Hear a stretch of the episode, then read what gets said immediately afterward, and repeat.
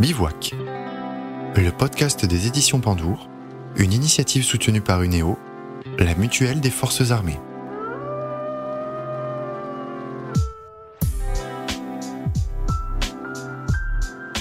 Bonjour à tous et toutes, ravi d'être avec vous pour ce quatrième épisode de Bivouac, le podcast de toutes les aventures. Vous êtes de plus en plus nombreux à nous suivre et en ce début d'année 2022, je tenais tout particulièrement à vous remercier et vous souhaiter une excellente année 2022 pleine de joie, de réussite et d'amour à vous et vos proches. Et puisqu'il est question d'amour, qui mieux que notre prochain invité pourrait nous en parler? C'est en quelque sorte son amour pour les humains qui le pousse à s'engager dans la gendarmerie d'abord, puis au GIGN ensuite pendant 15 ans. Le terrorisme marquera profondément sa carrière, lui qui sera en première ligne lors de l'assaut contre les frères Kouachi à Damartin-en-Goël en janvier 2015. Des heures sombres et tragiques qui tranchent avec son passage de l'ombre à la lumière quelques années plus tard au cinéma et à la télévision, où la mort ne rôde plus, où le danger est factice et tout se termine bien à la fin. Voici donc la première partie de l'interview fleuve d'Aton alias Philippe B, ancien gendarme du GIGN, devenu depuis écrivain et comédien. Un destin exceptionnel pour une personnalité en clair-obscur qui s'est choisi comme nom d'artiste celui d'un dieu égyptien, celui du soleil, de la lumière. Il nous attend au bivouac.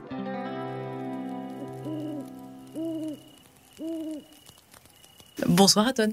Bonsoir.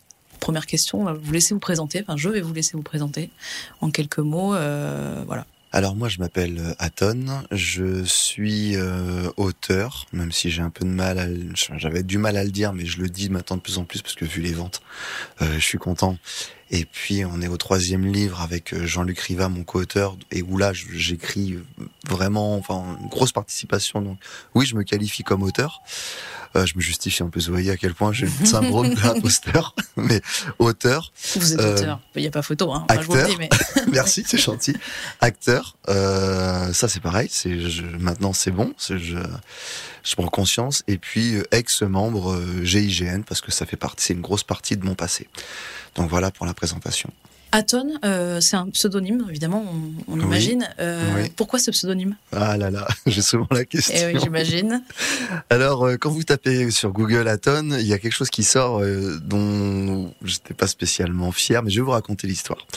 J'avais tourné un film en 2016, j'étais encore gendarme, où j'apportais mon conseil technique et j'avais un petit rôle. Et au moment où le, le monteur faisait le, le, le générique de fin, il m'appelle et il me dit voilà Philippe parce que c'est mon prénom voilà Philippe je suis au générique de fin qu'est-ce que je mets pour toi pour ton nom est-ce que je mets Philippe B euh, parce que tu donnes pas ton nom ou est-ce que je donne est-ce que tu as un nom de scène? Ben, je dis non, j'ai pas. Écoute, laisse-moi quelques jours et puis euh, je te dirai ça dans, dans quelques jours. Quoi. Il me dit non, non, il me le faut pour dans 10 minutes. Donc il dit bah tu cherches et puis tu me dis. Donc il a raccroché. J'ai pensé à Philippe, euh, des trucs un peu de la vigne, parce que voilà, je me dis, moi je projetais sur une carrière aux États-Unis, je me projette très très loin, hein, toujours. Mmh. Hein. Donc je me suis dit, ah pour les États-Unis, de la vigne, ça peut être joli, c'est le vin, c'est bon vivant, tout ça. Puis en fait, je trouvais que c'était, ça me ressemblait pas forcément. J'imaginais plutôt le mec avec la, la rose entre les dents, euh, un peu la Nicky Larson et tout. Je me suis dit non, peut-être pas, peut-être pas complètement.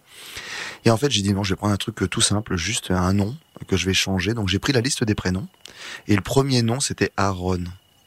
Et j'ai changé les lettres R, S, T, et ça donnait Aton. J'ai demandé à ma femme, j'ai dit, est-ce que tu connais un Aton? Elle m'a dit non. Je dis, qu'est-ce que t'en penses comme pseudo, Aton? Elle me dit, Aton comment? Ben, Juste Aton. Aton. Elle me dit, oh, j'aime bien. Et ça s'est venu vraiment comme ça. J'ai trouvé qu'il y avait une bonne sonorité, mm -hmm. que c'était très simple et facile à retenir. Et elle m'a dit, non, moi je valide. Donc j'ai rappelé le gars dix minutes après, je lui ai dit, écoute, euh, Aton. Oh, elle me dit, oh, c'est joli, mais Aton comment? Ben, Je lui dis, non, juste Aton. Il me dit, oh, c'est bien, ouais, bah écoute, je marque Aton. Puis en plus, c'est bien, il dit, sur mon générique, ça fait gros. C'est pas beaucoup de lettres, ça fait Ça- gros. donc du coup, ça ressort bien sur le générique. Il me dit, t'es malin.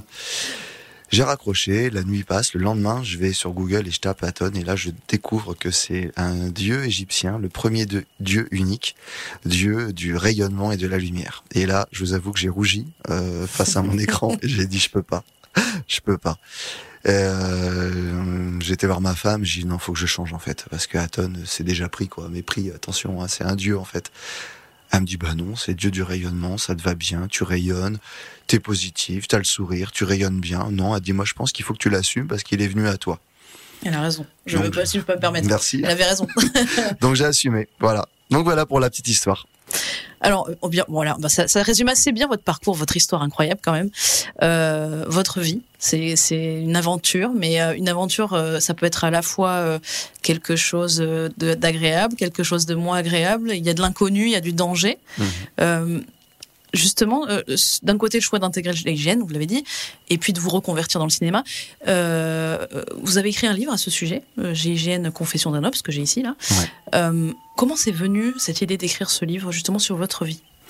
Alors, j'ai, là encore, je voulais absolument pas écrire euh, quelque chose sur ma vie. Pour moi, il y avait rien d'extraordinaire.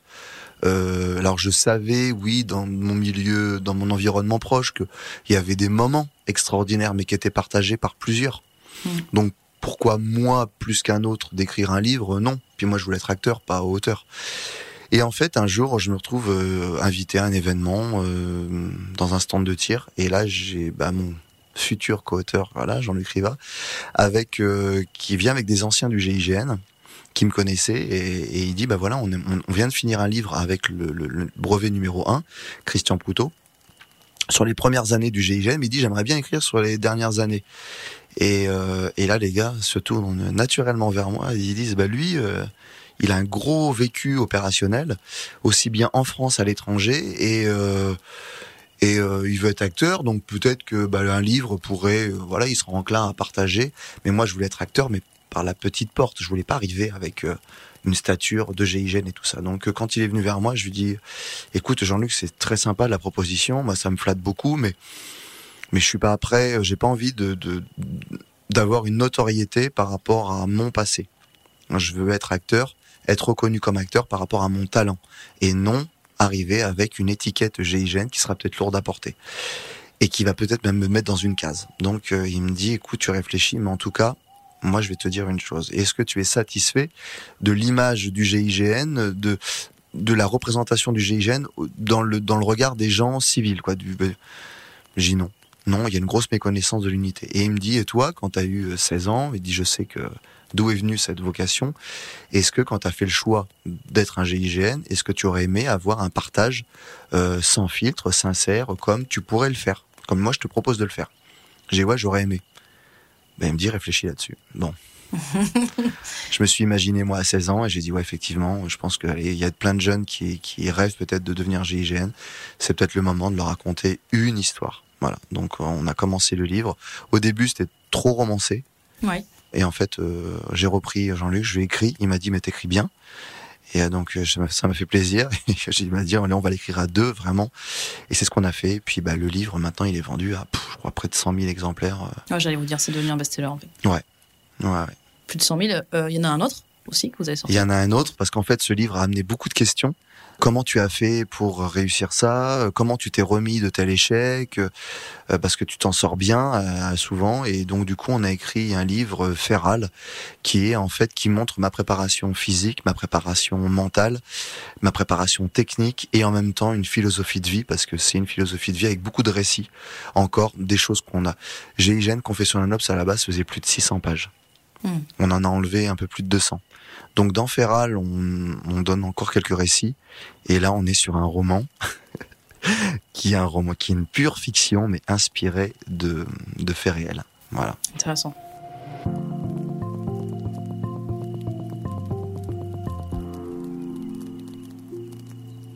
Euh, juste par rapport à ça, euh, vous disiez à 16 ans, j'aurais aimé qu'on me parle du GIGN comme ça, et, plus tard, vous avez trouvé qu'il y avait une image qui correspondait pas tout à fait à ce que vous viviez. Quelle était cette image dans les yeux des civils euh, par rapport au GIGN, justement? Bah pour les civils, le GIGN c'était un peu un robot. C'était, on était tous pareils. C'était, c'était des, des colgottes musclés, très musculeux, des gens bons à ouvrir des portes. Alors, je vais pas dire pas intelligent parce que c'est pas l'image qu'il y a, mais mais pas très humain en fait. Hmm. Euh, câblé au niveau neurologique, ouais, avec une, une capacité de, de raisonnement, d'analyse, euh, mais euh, aussi bien physiquement que mentalement, pas très humain. Des gens à, à, part, et les gens ne, ne peuvent pas. Alors, ont une admiration, mais pour quelque chose qui ne leur est pas semblable, quoi. Alors qu'en fait, on est impacté, un GIGN, c'est on revêt un, un costume, hein, comme euh, j'expliquais dans une conférence sur un TEDx, Batman. Et le Batman, bah, il vieillit, quoi. Hein, euh, le premier Batman, euh, il est vieux, quoi, et il a passé le flambeau à d'autres. Hein, euh, Christian Bale l'a porté, il y en a d'autres qui l'ont porté. J'ai plus les noms en tête, mais voilà, aujourd'hui, c'en a un autre. ben Affleck l'a porté, je crois que c'est Ben Affleck, ouais. bon bah maintenant voilà on vieillit quoi donc bah le la combinaison GIGN il y a eu les premiers qui sont des petits papiers maintenant et qui sont humains. Tout ce qu'il y a de plus humain, quand on les croise dans, la rue, bah on a on se dit pas, oh, ce mec-là, c'était un, GIGN ou c'est un GIGN. GIGN un jour, GIGN toujours. Bah ouais, mais bon, on vieillit, quoi. Donc, euh, bah, moi, j'étais GIGN et je suis vieillissant maintenant. Enfin, même si ça va encore, hein. Mais, euh, voilà, il y a des nouveaux qui reprennent le flambeau. ils sont humains. Ils sont humains. ils sont impactés comme tout le monde avec des émotions, avec des ressentent des choses, bien sûr. Quand on voit un mort, bah ça nous ça nous passe partout, comme tout le monde. Quand on doit tirer, quand on doit faire feu, et eh ben c'est pas évident, c'est lourd de conséquences, c'est des grosses responsabilités qu'on prend, comme certains vont prendre des grosses responsabilités alors différentes, mais quand quelqu'un prend une grosse responsabilité et que ça a un impact sur sa vie euh, sociale, sa vie familiale, et eh bien nous, c'est pareil. Hmm. Donc euh, ça doit euh, quelque part amener euh, une certaine reconnaissance. Euh, alors admiration, oui ou non, mais on s'en fout. Mais c'est pas, on cherche pas la gloire, mais au moins une certaine reconnaissance hmm. que effectivement la vie est très particulière et que bah il y a un impact et c'est un don de soi. Donc il doit y avoir cette reconnaissance du don de soi, comme des médecins, des infirmières, le personnel médical et comme plein de métiers, j'ai envie de dire. Voilà, il faut. Mais si on n'en a pas la connaissance, bah en fait on les classe dans une catégorie euh, Marvel ou j'en sais trop quoi. Mhm. Et puis bah de temps en temps on les porte au nu, puis après bon on les oublie quoi. Voilà. Mais non, c'est des gens qui quand ils sortent, ils sortent pas indemnes. Donc euh, voilà, faut qu'il y ait cette reconnaissance. Vous avez l'impression que ça a changé ou c'est toujours un peu le cas aujourd'hui? Bah, le livre, en fait, a ouvert un peu les yeux à pas mal, j'ai l'impression. Et ce qui me fait plaisir, c'est que pas mal de gens qui ont dans leur entourage un GIGN et qui disent, mais je, ils partagent pas. Et il peut pas trop nous en parler, ou peut-être par pudeur, ou peut-être parce que tout simplement il a pas envie, parce qu'il va être incompris, donc il, il dit rien. Mais là, on a vraiment euh, une autre image, mm. et, euh, et du coup, il y a plus de soutien. Et ça, ça fait plaisir. Et vous avez contribué à ça, ouais. Enfin, c'est Tracy aussi qui a débloqué un peu. Humblement, modestement, je dis, mais oui, effectivement, j'ai contribué à ce qu'il y ait un, un regard qui a changé. Et puis certains qui se disaient, bah c'est des Marvel, c'est impossible, c'est impossible le GIGN. Et moi quelque part j'ai prouvé que rien n'était impossible. Mhm. Donc il y a des gamins qui on a dit que c'était pas la peine d'y croire parce que c'était au-delà de leur capacité, qui aujourd'hui ont dit, bah en fait euh, vous me dites ça, mais euh, à Aton, on lui a dit que c'était pas possible, mais lui il a réussi. Donc si lui il a réussi, peut-être que moi, avec le travail, bien sûr, je réussirai. Et il y en a aujourd'hui qui, depuis qu'ils ont lu le livre, sont gendarmes et passent les tests, et certains qui ont passé les tests, qui sont en formation actuellement. Vous avez des gens qui vous écrivent, qui vous envoient ouais. Ah oui, bah, là, j'étais euh, j'étais euh, au brevet GIGN, et il y en a un qui m'a dit, mais moi, j'ai tenté le GIGN parce que j'ai lu le livre, et je me suis dit, mais ouais, c'est possible. Et aujourd'hui, je suis breveté. Et était à mon brevet. Bon, bah voilà, ça fait plaisir. ça, c'est la récompense, quelque part, un peu. Bien sûr. Ce travail, là. Mais oui, mais moi, je le prends comme une récompense, et je le prends à euh, comme ouais, avec beaucoup de, de, fierté. Alors justement, vous le disiez, cette vie-là de, de GIGN, vous avez eu envie de, de l'embrasser très tôt, à 16 ans. Mhm. Est-ce que vous voulez nous expliquer un peu ce processus qui vous a amené euh, à vous engager comme ça? Alors moi, bon, je l'ai raconté dans pas mal d'interviews, mais je vais, je vais faire bref hein, sur ça parce que, mais euh, moi, je voulais être acteur. C'était vraiment mon truc parce que euh, les acteurs hollywoodiens représentaient des gens un peu qui était respecté d'une part euh, et puis qui combattait l'injustice. Voilà c'était en gros un peu c'était les seuls représentants du combat voilà de du qui combattait l'injustice d'une manière assez générale quoi voilà. Donc euh, c'était ma vision. Et puis en fait bah, tout ça a pris un sens ouais, en 94 en décembre 94 quand le GIGN est intervenu à, l'aéroport de Marignane euh, dans un Airbus à 300 où ils ont libéré plus de 200 otages, et c'était face au GIA. Voilà, donc le GIA représentait bah, le terrorisme de l'époque, et puis le GIGN combattait ça. Et là, j'ai regardé les images parce que c'était rare qu'une intervention soit filmée, et en fait, j'ai remarqué que les gars intervenaient et remontaient. Euh, il y avait des explosions, ils tombaient de la passerelle, ils se relevaient, ils, y retournaient. Et le premier qui est rentré, il est rentré avec une arme de poing. Et à 16 ans, moi, j'étais un peu passionné, comme beaucoup de d'adolescents à cet âge-là, sur les armes et tout ça. Et je me suis dit, mais waouh, c'est là, c'est surhumain. Ouais, c'est, c'est, y a, y a... Et je me suis renseigné sur l'unité. Je me suis dit que ça pouvait être accessible. Et puis que, ben, en fait, les acteurs euh, que je convoitais, ils avaient 40 ans.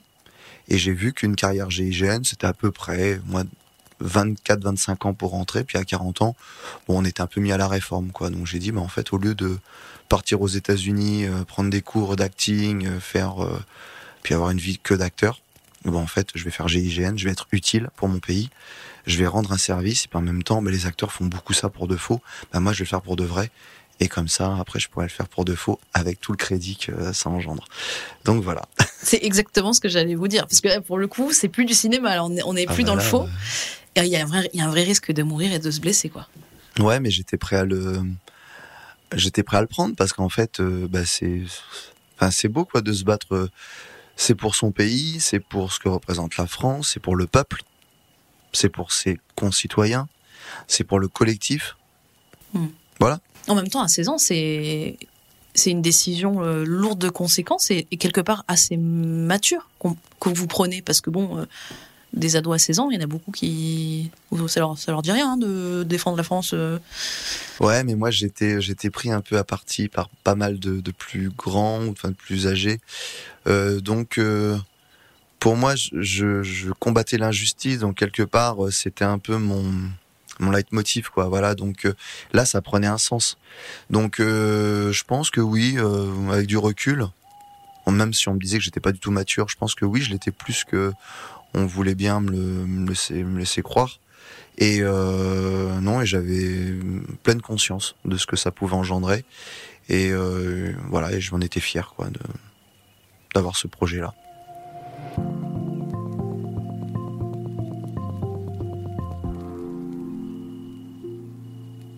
Vous me parliez justement euh, de, de votre enfance un peu mouvementée euh, Mhm. quelque part, avec aussi un père qui qui vous ménage pas. Euh, non, hein, Même encore maintenant, encore maintenant. Ouais, ouais. il, est, il est dur. Ça, c'est- ça vous a forgé?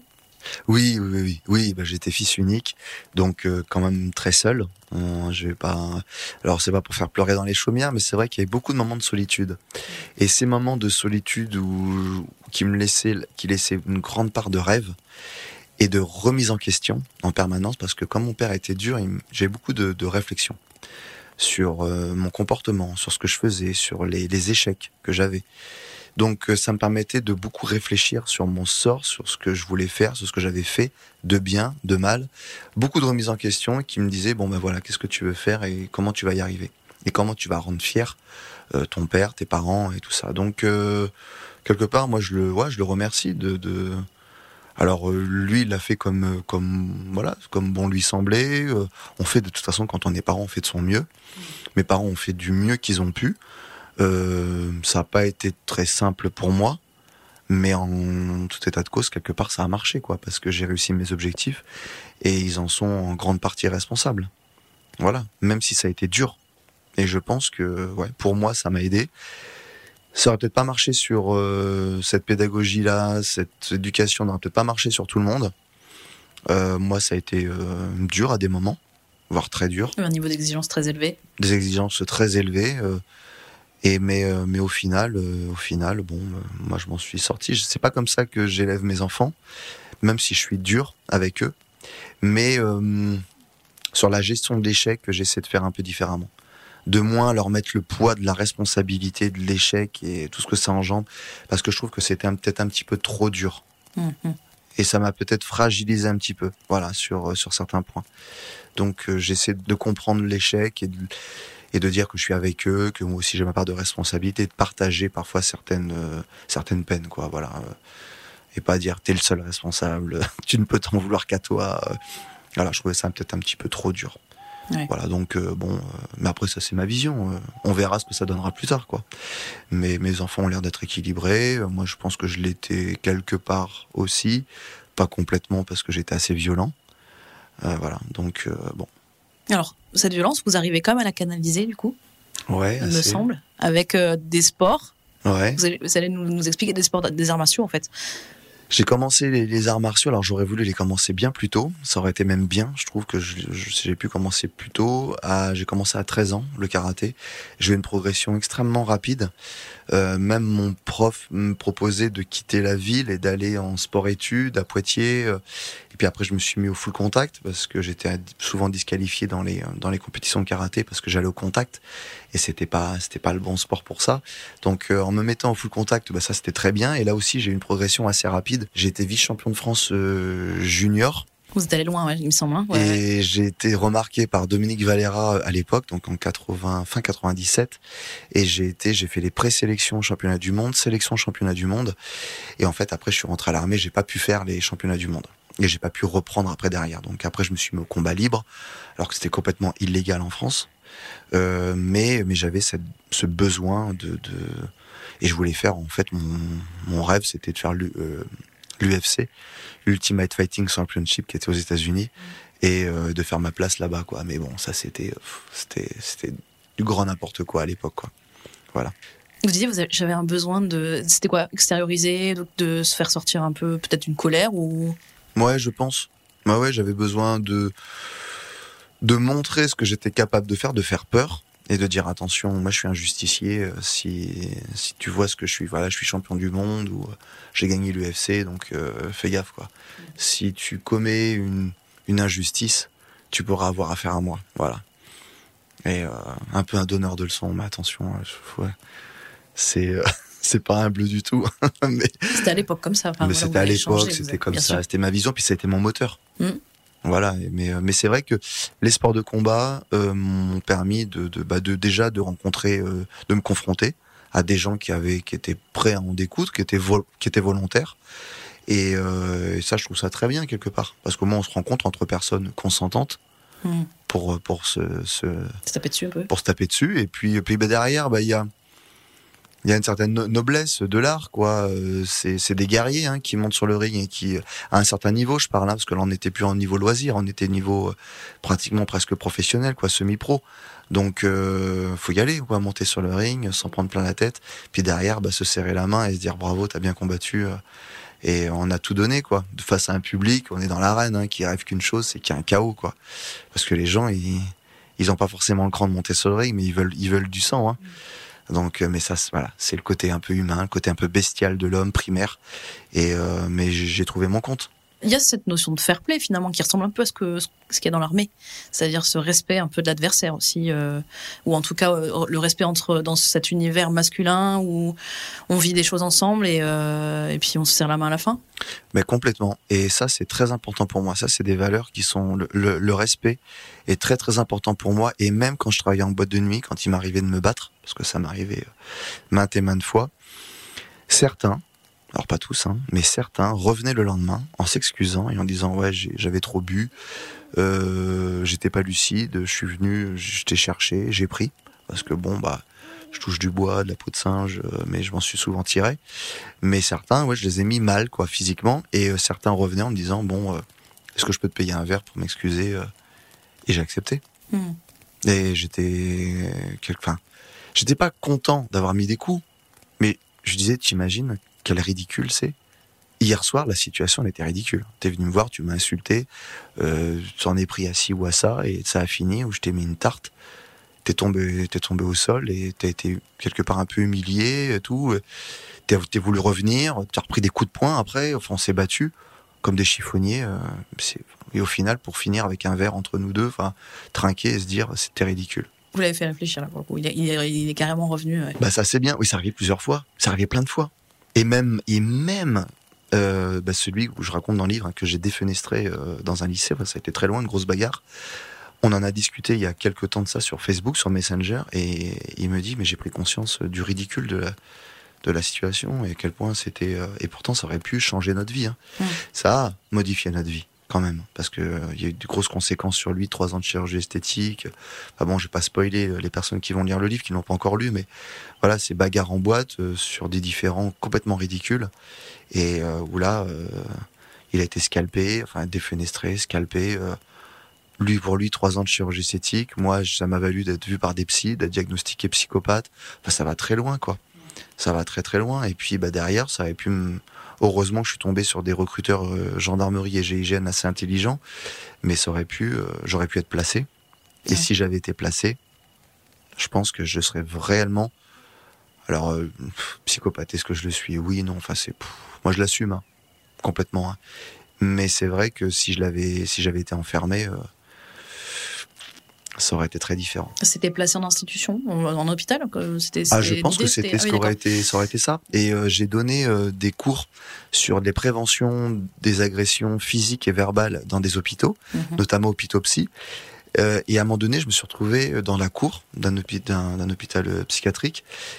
Et j'ai j'ai bugué, quoi, parce que je me suis dit, je me suis projeté, je me suis dit, mais à l'âge de 17 ans, j'aurais pu être là.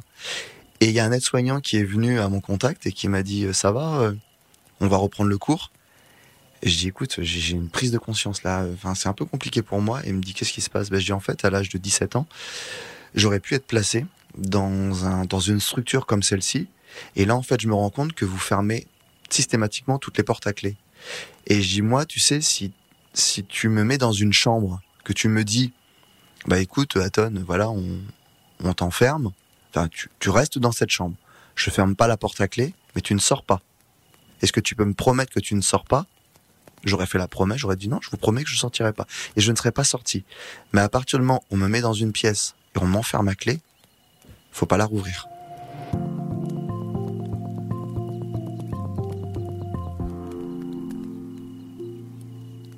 Et je lui dis, et si j'avais dû sortir de cette pièce, c'est-à-dire les personnes qui ferment à clé, qui rentrent, Mm. bah, je lui tape dessus, je, je le mords, je, le- je voilà. Mm. Et puis vu la force physique que, que j'avais à l'époque, bah, je pense que j'aurais pu aller jusqu'à commettre l'irréparable, tuer, et puis c'est un cercle vicieux après. Après, bah, on me, on met une camisole chimique, euh, et puis bah, puis je, je pense que je serais plus de ce monde, quoi. Mm. Enfin, sincèrement. Ça aurait pu mal finir. bah, Ouais. je suis un peu, euh, je vais beaucoup dans les extrêmes, et c'est pour ça que j'adore le cinéma. C'est qu'on peut, on peut un peu toucher les, les, les- les limites euh, dans un cadre bien précis. Le GIGN, pareil, on côtoie un peu les extrêmes. Et euh, en étant un peu extrémiste comme ça sur les émotions, sur les réactions, euh, je pense que ça aurait pu me porter vraiment pré- préjudice. Si, et tout ça pour quelqu'un qui m'a insulté à de nombreuses reprises et à qui j'ai apporté une réponse euh, violente, un usage de la force disproportionné. Mais est-ce que c'était de ma faute? Est-ce que c'était On peut remettre tout un tas de choses en question. Est-ce que même le corps enseignant a bien fait son travail? Parce que moi, je m'étais plaint de ça, mais personne m'a écouté. Il n'y a pas eu de réponse. Donc moi, j'ai apporté une réponse par l'usage de la force excessive, mais ça aurait pu euh, complètement anéantir ma vie et la sienne, parce qu'il aurait pu mourir même à ce moment-là si ça lui avait coupé la carotide. Enfin, je, je- enfin, Hmm. c'est. Et rétrospectivement, ouais, quand vous y pensez, ça vous. Ça vous fait peur ou pas? Non, ça me fait pas peur, mais je me dis à quel point la vie en fait peut basculer, à quel point ça peut être fragile. Donc je n'apporte aucun jugement sur quiconque. C'est-à-dire même quelqu'un qui peut se présenter à moi, qui va dire j'ai fait 20 ans de prison, ben, je vais pas le juger moi en fait, parce que moi-même j'aurais pu en faire euh, plusieurs fois.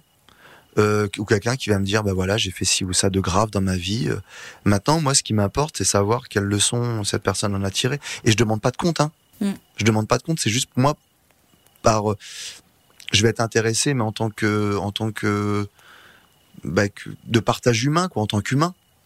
Voilà le partage m'intéresse. Parce que bah moi j'ai failli euh, j'ai failli passer de l'autre côté plusieurs fois quoi. Et ce qui est intéressant, c'est que dans votre parcours, euh, et vous le dites bien dans le livre aussi, c'est que c'est le GIGN quelque part qui vous a appris aussi à, à justement doser, en fait. Ouais, des ça m'a choses. pas mal canalisé. ouais, ouais. Mais en fait, on, on- le GIGN est employé quand euh, vraiment, euh, quand c'est la merde, quoi. Quand non, mais quand c'est très compliqué, quand la situation elle est extrêmement dégradée, donc euh, on est le dernier rempart.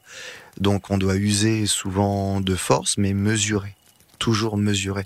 Et puis l'usage de la force, il est retardé au maximum. Donc ça impose une gestion de ses émotions et de sa force. Et moi, je suis rentré très jeune au GIGN, à 25 ans. Donc où j'étais un peu euh, chien fou, et ben je devais, on, on me retenait, c'est-à-dire que moi je pouvais être porteur du bouclier en tête, et puis j'avais qu'une envie, c'était d'aller percuter, quoi, enfin comme un jeune chien, quoi, hein, comme un jeune loup. Et en fait, la main derrière de l'ancien était euh, très apaisante et très autoritaire. Et c'était, tu fais pas n'importe quoi. Hmm. Tu y vas quand je te le dirai d'y aller. Donc du coup, ça amène une réflexion, parce qu'au GIGN, ce qu'on fait de, bah, de bien, ce que j'amène maintenant dans les entreprises, c'est qu'il y a un briefing il y a la mission, il y a un débriefing qui est très sincère. Et quand on me retenait un peu trop, parce qu'il fallait trop me retenir, on me disait, mais tu voulais faire quoi en fait? C'était quoi ton intention? De percuter? Pourquoi? Il t'a fait quoi? Attention, c'est pas, on n'est pas dans un jugement personnel. On n'a pas à juger. J'en ai là pour intervenir de manière la plus professionnelle qui soit, et la plus propre et la plus humaine. Donc attention à ce que tu fais.